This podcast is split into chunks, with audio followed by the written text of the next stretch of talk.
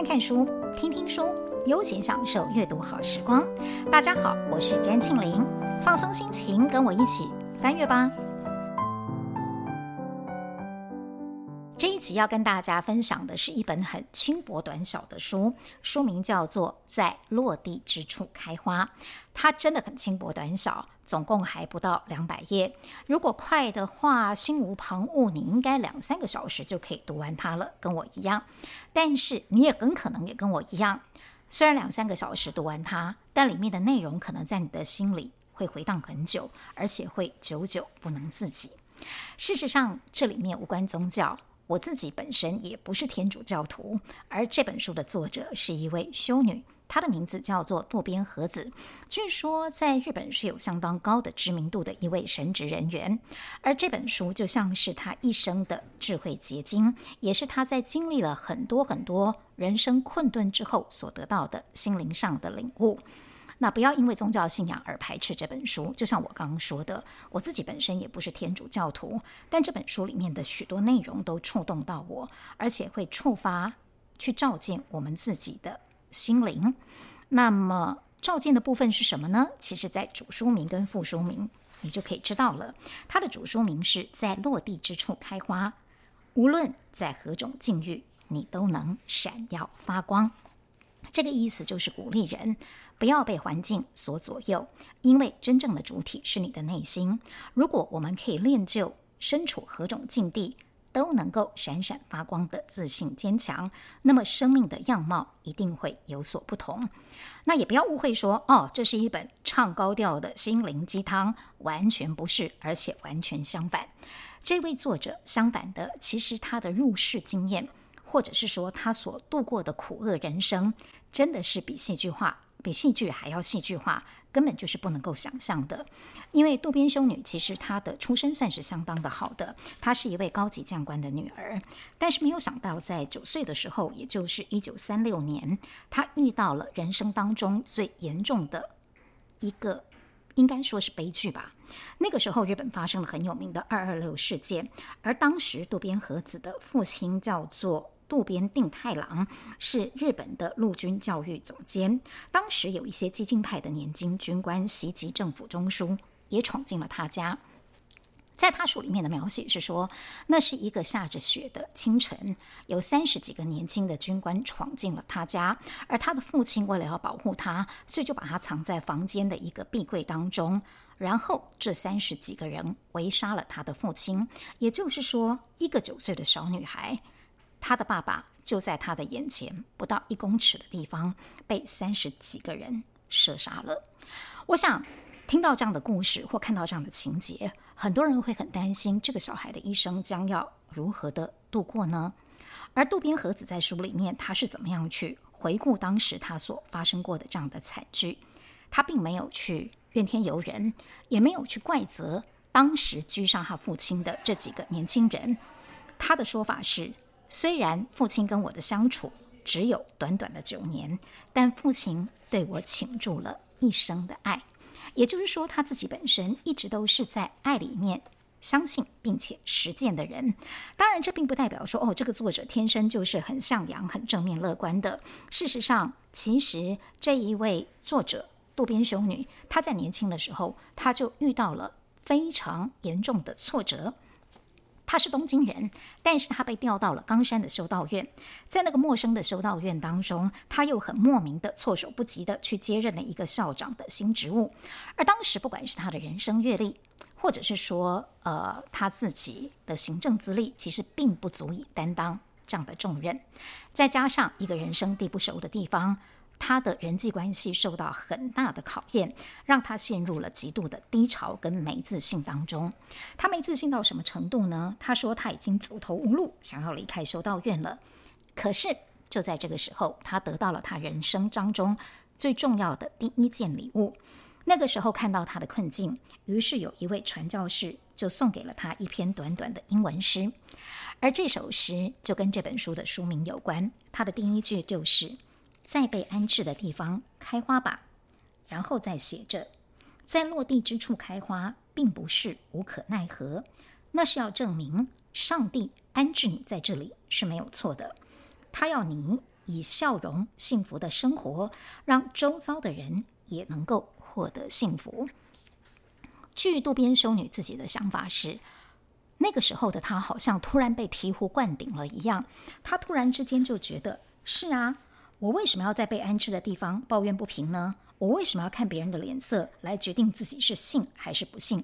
如果我是被环境左右的话，那么我充其量只能够说是一个环境的奴隶。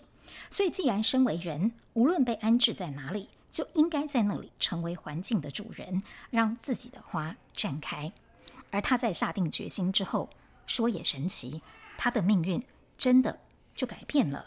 而且改变了之后，他本来很困顿的人际关系，也突然变得开朗了起来。所以在这样的一个状态之下，他获得了人生当中第一个礼物，也开始慢慢的去改变了他思考的方式。然而，其实人还是很可能的，不断的会遇到苦恼。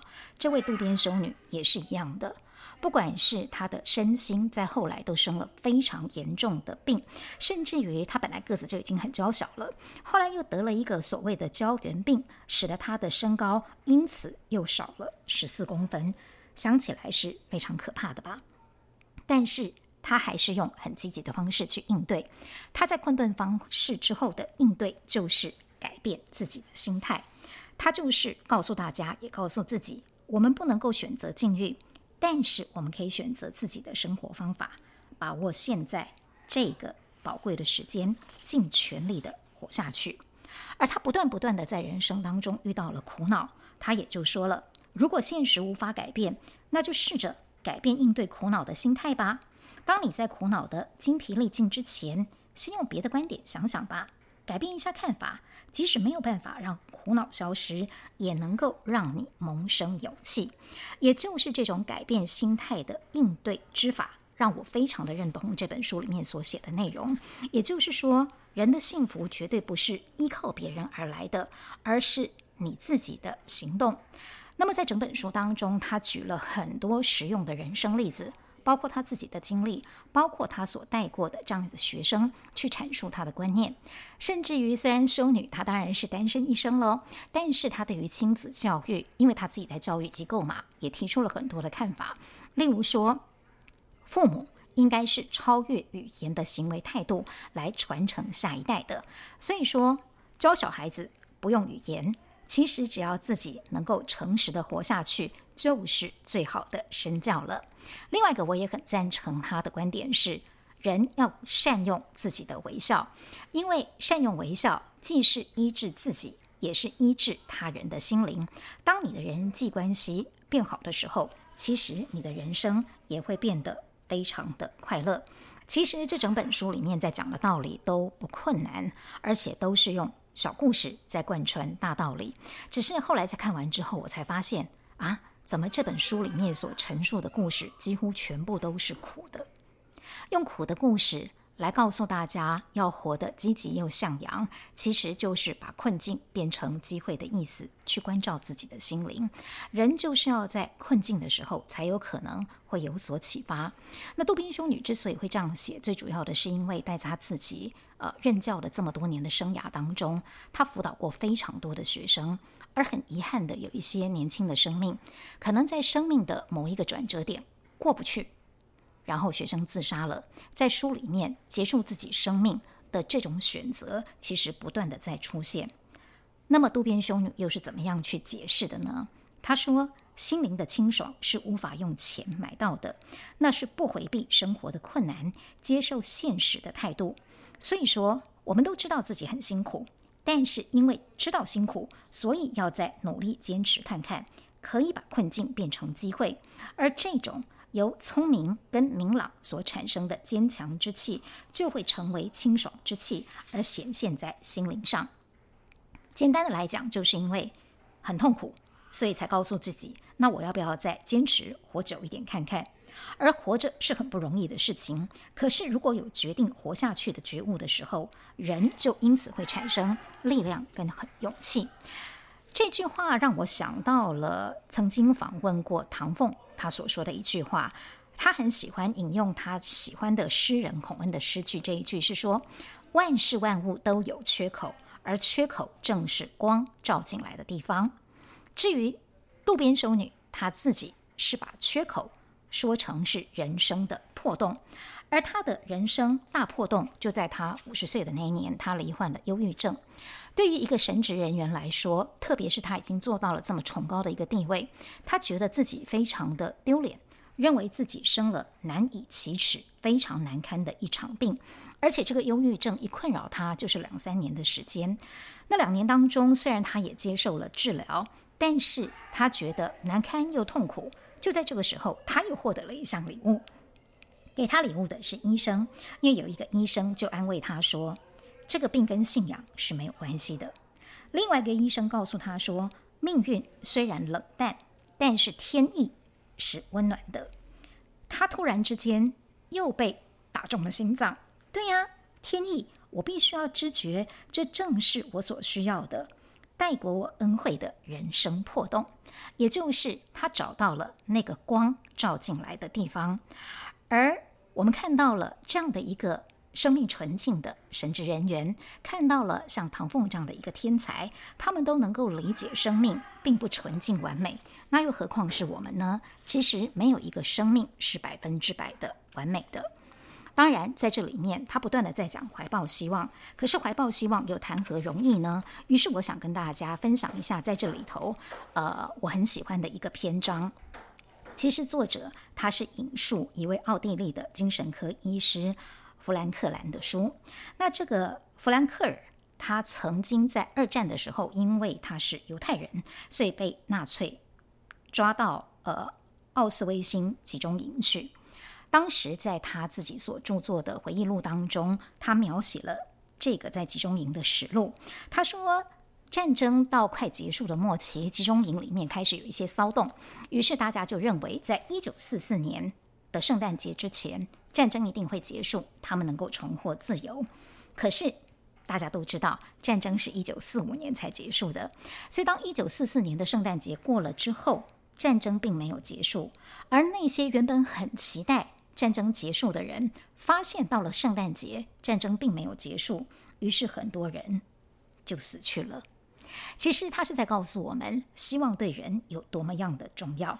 就算你的希望没有根据，可是只要有。叫做希望的东西存在，它就会成为我们生存的力量，救活我们的力量。可是，一旦丧失了希望，也等于丧失了生存的力量。在那个集中营当中，最后有两个人存活了下来，其中一个就是这位心理医生。那么，他为什么活下来呢？因为他的希望并没有随着一个特定的日期而破灭，没有限定自由的那一天就是圣诞节，他就只是一直保持着说。反正总有一天，到时候我一定会有获得自由的那一天，这种永续的希望。于是最后他挺过了集中营的严酷，而活了下来，甚至可以活着告诉后人，在当时他们在集中营当中所有的遭遇。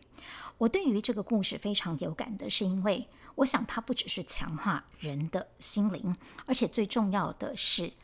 我们发现了，其实希望的本身也有可能会带来某种程度的绝望。所以，当你给希望设限的时候，也是给自己的人生，等于是框限了一些条件。如此一来，人强化自己的心灵，对别人宽容，也等于就是回馈自己。其实，这位作者他自己的人生经历过很多的困境，有很多的波澜起伏，但是他就是在每一次的起伏。当中才能够邂逅一些神奇的经验，因此去领悟到生命的真谛。这也就是虽然宗教信仰不同，但是它很能够触动我的地方。我想你我都一样吧，或者是说什么样的宗教都一样吧。只要你愿意相信这里面所带给你的一些启示，那么这一些简单的文字就可以给你的生命带来一些光亮。希望有空你也看看这本书，在落地之处开花。无论在何种境遇，你都能闪耀发光。如果你有跟我相同的、不同的心得，都欢迎在粉丝团与我们分享。那我们下次见喽。